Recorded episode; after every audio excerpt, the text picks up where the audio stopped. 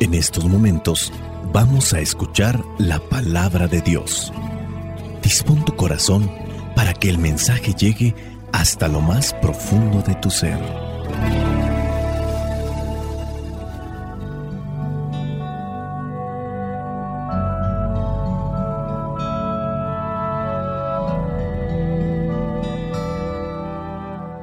El Evangelio que la iglesia nos presenta para el día de hoy corresponde a Mateo, capítulo 10, versículos del 34 al versículo 1 del capítulo 11. Dice así, no crean que yo he venido a traer paz al mundo. No he venido a traer paz, sino guerra. He venido a poner al hombre contra su padre, a la hija contra su madre y a la nuera contra su suegra. De modo que los enemigos de cada cual serán sus propios parientes. El que quiere a su padre o a su madre más que a mí, no merece ser mío. El que quiere a su hijo o a su hija más que a mí, no merece ser mío. Y el que no toma su cruz y me sigue, no merece ser mío.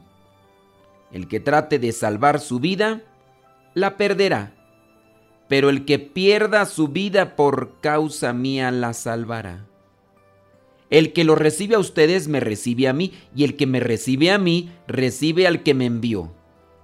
El que recibe a un profeta por ser profeta, recibirá igual premio que el profeta, y el que recibe a un justo por ser justo, recibirá el mismo premio que el justo. Y cualquiera que le da siquiera un vaso de agua fresca a uno de estos pequeños por ser seguidor mío, les aseguro que tendrá su premio. Cuando Jesús terminó de dar instrucciones a sus doce discípulos, se fue de allí a enseñar y anunciar el mensaje en los pueblos de aquella región palabra de Dios. Te alabamos, Señor. Señor Jesucristo, nuestro divino Salvador. Gracias te damos por tu infinito amor. Te escuchamos en la palabra te recibimos y adoramos en la Eucaristía, te servimos en los hermanos.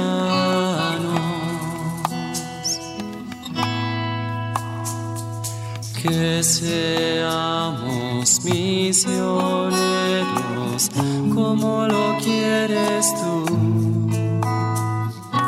enseñando a los hombres el fuego de tu amor. El Evangelio del día de hoy está fuerte y a su vez, pues profundo, porque no es como el Evangelio, por ejemplo, del sembrador, que se entiende, es muy práctico. Este Evangelio trae una situación que se debe de analizar, porque si se lee así, a la primera, podemos malintencionarlo. Miren, veamos el contexto. Y ya hemos mencionado muchas veces que me imagino, si ustedes ya siguen los audios, ustedes ya tienen esto grabado en su memoria. Mateo está escribiendo el Evangelio, la buena nueva, para los judíos convertidos a ser seguidores de Cristo, podríamos llamarlo ya cristianos. Judíos convertidos al cristianismo. Ellos han aceptado que Jesús es el Mesías prometido desde el Antiguo Testamento, por medio de los profetas. Y ya la división se da desde ahí, porque hay muchos judíos que comienzan a atacar a sus mismos paisanos, o en su caso a sus mismos parientes, porque ellos ya tienen conocimiento o han tenido la revelación de parte de Dios, porque recordarán que no es cuestión de un conocimiento intelectual o conceptual, sino es algo que se nos revela y que lo revela el Padre. Así como se lo reveló a Pedro cuando les preguntó Jesús a sus discípulos, ¿y quién dicen ustedes que soy yo? Y Pedro dice, tú eres el Mesías, tú eres el Hijo de Dios. Pedro, eso no te lo reveló la carne, te lo reveló mi Padre. Hace falta disposición de cada uno de nosotros, apertura, humildad, para que Dios se manifieste y nos dé a conocer las verdades de fe.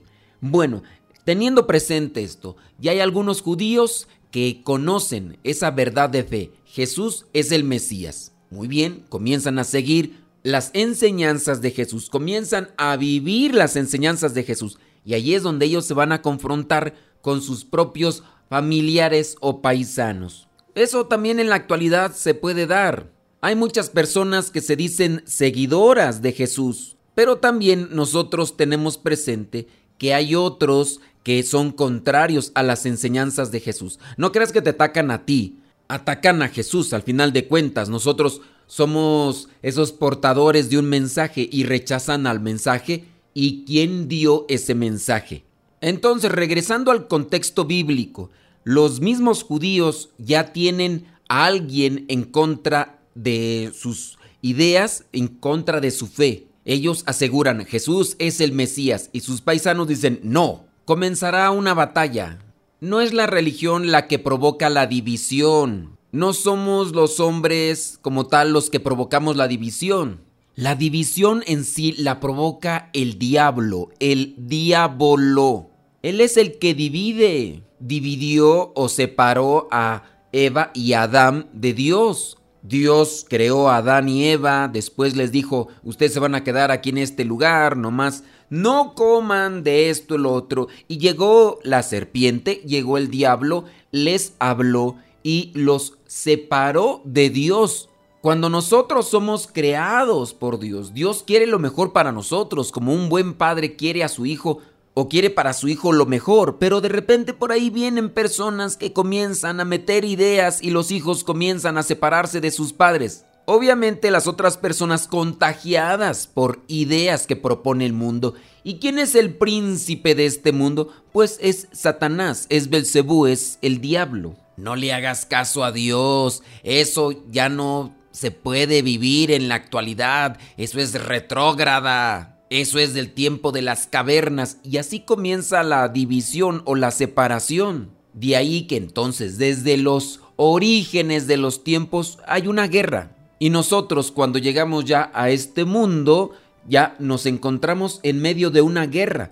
Tenemos o debemos conocer cuál es nuestro lado, sí, de qué lado yo formo parte. De ahí viene el conocimiento, la catequesis y después de ahí ya, ahora sí, ponerme en guardia porque la batalla va a comenzar. Aquí no es humillar al otro, no es derrotar al otro. Nuestra batalla tiene que enfocarse en ayudar al otro, porque el enemigo sin duda estará queriendo arrastrarlo y también quieren arrastrarme a mí. Cuando la otra persona se hace del lado oscuro, comenzará a criticarme más mis formas cristianas. Porque si te fijas, eso es lo que se critica porque eres un hipócrita, eres esto y andas ahí diciendo que no sé qué. Se nos critica las formas cristianas. Se nos quiere debilitar para después arrastrarnos. Estamos en medio de la batalla. Están esas ideas de la oscuridad arrastrando a nuestro hermano, a la hermana. O si lo quieres incluso llevar a la forma literal al papá o a la mamá y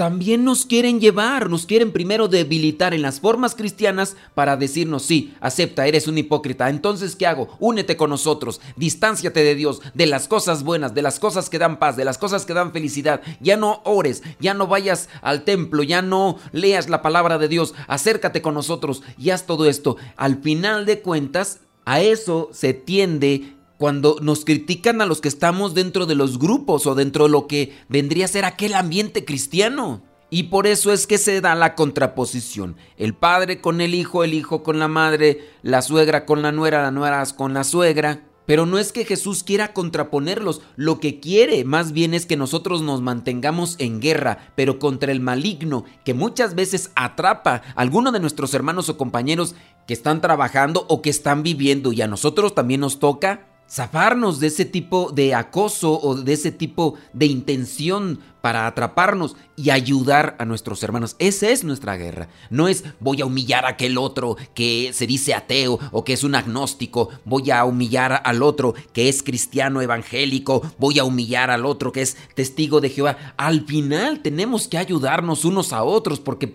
a eso nos está llamando Cristo. Y esa es la batalla realmente a la que Dios nos está llamando, a la guerra que Dios nos está llamando. Pero al igual que no se meten a personas a pelear dentro de un batallón, sino es que antes se les prepare, se les adiestre, se les enseñe las armas que se tienen que utilizar para ganar la batalla y también de lo que son estrategias. Nosotros debemos de adiestrarnos, de prepararnos para hacerle frente no a la persona, sino al enemigo que está arrastrando a esa persona que me confronta y que se ha dejado llenar por las ideas del maligno. Dice en el versículo 40, el que lo recibe a ustedes me recibe a mí, y el que me recibe a mí recibe al que me envió.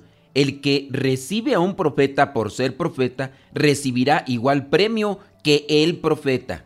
Somos hijos de Dios, somos profetas de Dios. No hay que despreciarnos como tal, no hay que acabarnos entre nosotros como tal, porque esa podría ser la forma en la que nos engaña el príncipe de las tinieblas. No es voy a destrozar a esa persona porque pertenece a un grupo religioso que no es del mío. Esa es una deformación del Evangelio, eso no es cristiano. Si somos hijos de Dios, todos hay que ayudarnos, pero hay que conocer la verdad para no estar caminando en esta vida engañados y buscando solamente acabar con el otro o solamente defenderme del otro. No, que la verdad salga a la luz para que mi hermano que está en la oscuridad venga a la luz y todos en paz caminemos hacia la presencia del Señor. Dice San Pablo en la carta a los Efesios capítulo 6 versículo 12, porque no estamos luchando contra poderes humanos, sino contra malignas fuerzas espirituales del cielo, las cuales tienen mando, autoridad y dominio sobre el mundo de tinieblas que nos rodea.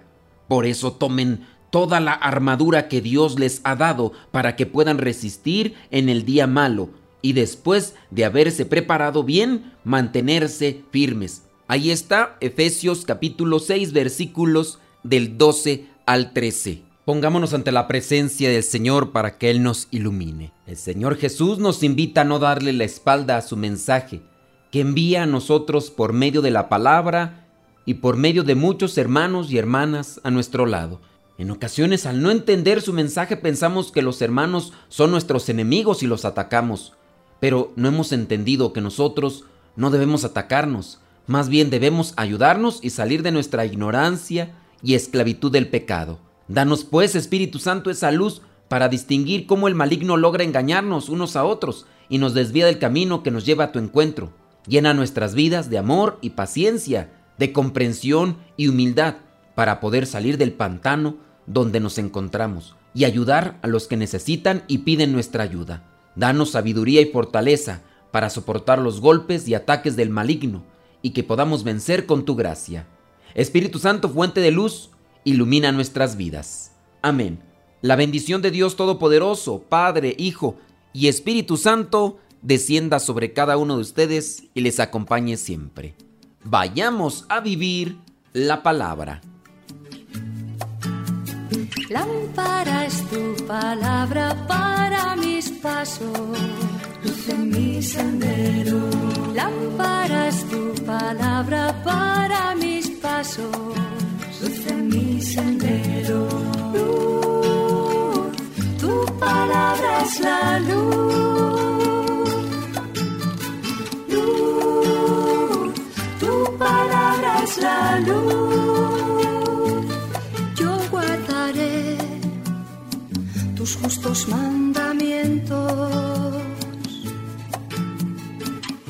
Señor, dame vida según tu promesa. Lámpara es tu palabra para mis pasos, luz en mi sendero. Lámpara es tu palabra.